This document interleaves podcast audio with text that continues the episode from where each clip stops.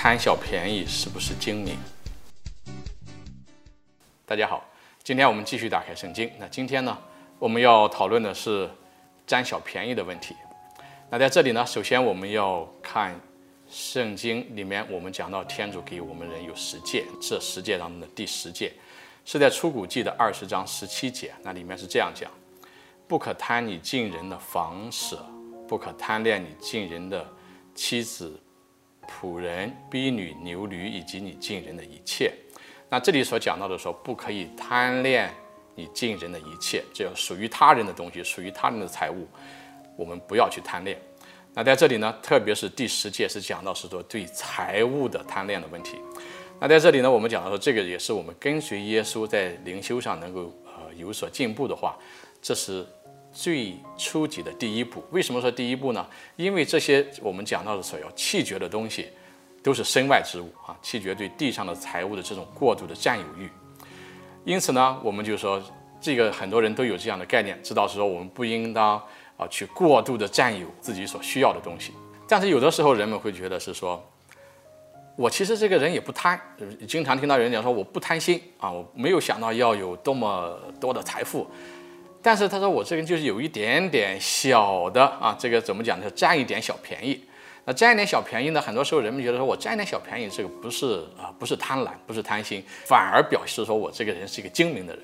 但实际上不是这样的，因为我们想的所谓的贪小便宜，就是占有不属于自己的东西。所以从这个原则上来讲，没有大的区别啊。贪的多，贪的少，哪怕是占小便宜，也是。占有不属于自己的东西，我给你举几个例子。比如说，假如说你你旅游到了一个地方，到那儿以后，哎，你发现说，哎呦，我们忘记带相机了，那怎么办呢？那你就去商店里面。有的人说，哎呀，我有一个精明的想法，我去商店里面去买一个相机，然后用两天以后我就把它还回去。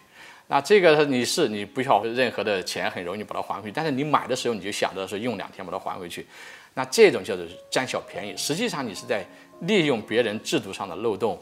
来占有不应当属于自己的东西。那再举个例子，比如说你看到有的慈善机构给别人这个免费的东西啊，衣服或者是食物等等，然后你也你也去拿，其实你的生活完全有足够，但是你觉得说这样可以省我一点点钱。但是你有没有想到说，当你去拿的时候，因为我们一个社会里面的这个慈善的这些呃所有的物质的东西也好是有限的，是其他人所捐助来的。当你把这一份拿走以后，就有一个真正需要帮助的人。就拿不到。那再比如说，你出去做住酒店，然后你住酒店的时候，人家酒店里面说了，说你一个房间里面最多可以住啊两个人或者三个人。那如果再多的话，需要另外付钱。然后你就把人数报少，但实际上你住多人。那这个实际上你是占有了酒店生意的人他们的财富，你是无偿的在占有。所有这些看上去贪小便宜，好像是人的精明，实际上不是，因为他实际上是在占有那些。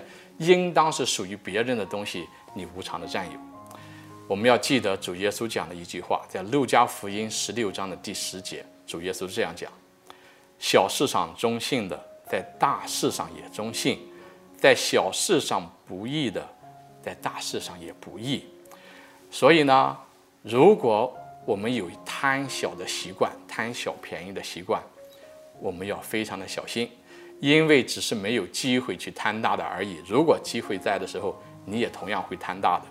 所以呢，不要把贪小看作是精明，而是作为一个真正的像一个基督徒的样子，即使是小的便宜也不占。好，今天我们就讲到这里，下期再会，祝有平安。